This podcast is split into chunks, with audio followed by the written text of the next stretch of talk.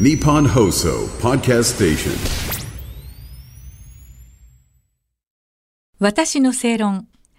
この番組は毎回様々なジャンルのスペシャリストをお招きして日本の今について考えていきます。こんばんは。アナウンサーの吉崎のり子です。今夜のお客様はノンフィクション作家の早坂隆さんです。こんばんは。どうぞよろしくお願いいたします。えー早坂隆さんは1973年愛知県のご出身です。えー昨年末、産経新聞の正論の執筆メンバーに選ばれました。また月刊正論1月号では、シリーズ大東亜戦争最後の叫び、真珠湾攻撃に参加した元航空兵の肉声を寄稿されました。え早坂さんは先の大戦を体験された方に直接取材をされまして書き残すことをライフワークとされています。えー今夜は1944年9月から11月にかけてペリリュー島現在のパラオ共和国でのペリリュー戦について伺いたく存じます。さあ早坂さん改めてペリリュー戦のご説明をお願いできますか？はい、そうですね。まああのペリリュー島って言ってもね、まず場所がピンとこない方が多いと思うんですけども、まあパラオ諸島の中の一つの島でして、はい。でパラオっていうのは日本のちょうど真南あたりの太平洋の、ええ。ー綺麗なサンゴ礁の島なんですよね。はい。私もいろいろ取材であちこち行きましたけども本当にあの最も美しい美しい島。島なんですね。でまあそんな綺麗な島で、まあ、悲惨な戦争があったという話になるんですけれども、はい。まあ、その歴史的に言いますと、まあ、19世紀からそのパラオっていうのは、はい。スペインとかドイツの植民地はい。になっていたんですね。でまあ、かなり過酷なあの占領政策をされていて、まあ、愚民化政策ですね、ええ。教育を与えられないとかですね、はい。まあ、搾取の対象となっていたわけなんですね。はい。でところがその第一次世界大戦でドイツが負けます。はい。でその結果ですね国際連盟国連の決定によって日本が委任統治領とはい。日本に任せると統治をという形にえーなったわけです。はい。でそれで、えーパラオがですね、まあ、日本の統治下になったわけですね。はい。あの日本軍がですからこれあなんかこう侵略してって取ったっていうことではなくて、ええ。国連の決定によって日本の統治下になったっていうことなんですけれども、でその結果その日本はその島の開発にええ。すごく注力するんですね。すごくいろんなはい。政策をね、そうですね。あの例えばインフラ整備ですね、港ですとか道路、橋、郵便局そういったものを作ったり、それから教育ですね。はい。島民に対して、えー教育を与えると。学校を作ってですね、島民も通えるような学校にしたと。いうことで、まあそういった政策はすごく今でもそのパラオの、えー戦前をね知ってる方々、私も現地で取材しましたけれども、あのすごく肯定的にお話しされます。あの日本時代は良かったということで、はい。ですからそれはあの美化とかねそういうことではなくて、まあ、史実としてね、まあ、そういった話があるということなんですね。はい。で、えーまあ、そういった統治があ行われていたわわけなんですが、えー昭和16年の12月に真珠湾攻撃で日本とアメリカが、えー戦争に入るわけですよね。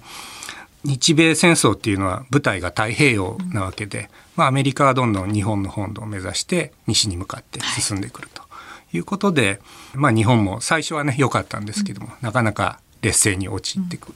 でそんな中で昭和19年の9月にえ米軍がですねその日本の統治下にあったパラオまで接近してきて、はい。そして、えー上陸作戦が始まるとはい。いうことで、まあ、ここから非常に激しい戦闘があ始まると。ただアメリカ側はええ2、3日で終わると踏んでいたあそのということですすね。よね。ええ米軍はですね、まあはいペリリュートってすごく小さな島なんですが、はいもう数日で落とせるというふうに思っていたと。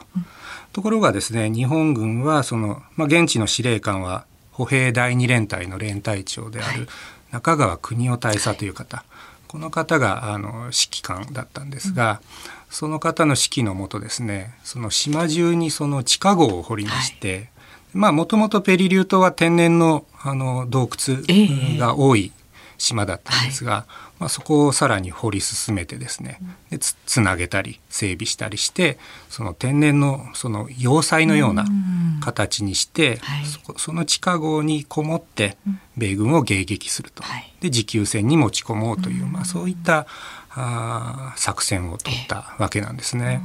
まあ、トータルではい。73日間そうですね。交戦したといはい。うことですね。2ヶ月以上のはい。激戦ということになりまして、まあ結果的にはですね日本側だけで1万人以上の、えー兵士の方が亡くなったと。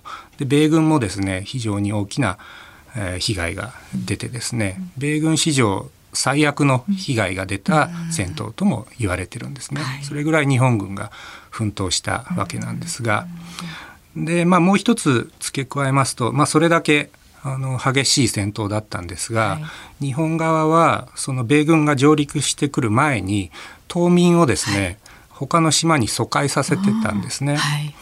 ですから島民の被害というのはもう最小限に抑えられたということで、まあ、この点もですねあの現在もパラオの人たちがあ感謝する一つのポイントになっていますなるね。ほど。で、まあ結局ゲリラ戦をその後も継続してるわけですよね。ええ日本兵は。はいそうですね、はい。中川大佐は最後ですね。あの、まあ、本部に最後の打電として「桜桜桜」という打電をしてですね、まあ、これはもう最後もう玉砕するという報告なんですけれども、で中川大佐ご自身もお自決とい。うことで、そして残った兵はですね、えー突撃して守備隊は玉砕するということなんですね。ええ。で島は米軍に落ちたわけなんですが実はその残存兵といいますか、はい。あの地下壕の中にこもってですねその後も戦い続けた潜伏生活を続けたはい。兵士がいたんですね。でその方々はその昭和20年8月の終戦の日も知らなかったりしてでずっと立てこもってたわけなんです。で結局ですね彼らが最後にその米軍側に、えー投降したのはですね、昭和22年の4月なんですね。だから戦後もかなり長く、はい。えー地下壕にこもっていたということで、えーその最後の生存者はですねわずか34名と。ですから1万人以上の方々がいた守備隊だったんですが、はい。日本に生きて帰ってこれたのは34名なんですね。ですから非常に取材も難しくてですね。ですよね。ええ。あのペリリュー戦自体の実像っていうのもなかなかわからなかった、ええ。語り継がれてこなかったんですけれども、まあ、なんとかあの生き残りの方にあの私もお会いすることができてですね、はい。お話を。そうですね、はい。お話聞くことできましたけれども、はい。まあ、やっぱり非常に戦い自体はね厳しくなるというのも分かっていたし、だけれどもそのまあ彼らが使ってた表現で太平洋の防波堤に自分たちはなるんだとい。うことで、まあ、そのペリリュー島が抜かれればはい。米軍が日本本土に、えー迫ってくるというのはもう分かっていたので、まあ、そこで、えー必死に戦ったんだっていうのをこう涙ながらにね語られていたのが非常に印象的で心に残ってますけどね。そして早坂さんはね、あのはい。2015年にええ。現在の上皇、えー上皇后両陛下、はい。えーパラオ共和国をご訪問されていますが、ええ。そのお現地での取材をなさったということですね。そうですね、はい。えー2015年に当時の天皇皇后両陛下ですね。はい。があのパラを訪問されたというのはあのニュースを覚えてられる方もね、はい。きっと多いと思うんですけども、はいあの私はその、まあ、同行することができまして、ええ。えー取材できたんですね。で例えばその西太平洋戦没者の日というのがありますけども、はい。そこにその花束をね両陛下がこう献花されたっていう場面が、あの報道されたと思うんですけども、まあ、その場にも私あのおりまして、はい。でその元兵士の方あもう来られてたんですね日本から、えもう90代半ばでしたけども、でその方にその陛下がですね近寄ってですね、はい。ご苦労様でしたっていうお言葉をかけて、まあ、その瞬間にそのそれまで緊張されてたその元兵士の方がね、少しこう表情が緩んだと言いますか穏やかなあー表情に変わったっていうのをこう隣で見てましてそれも非常に心に残ってますね。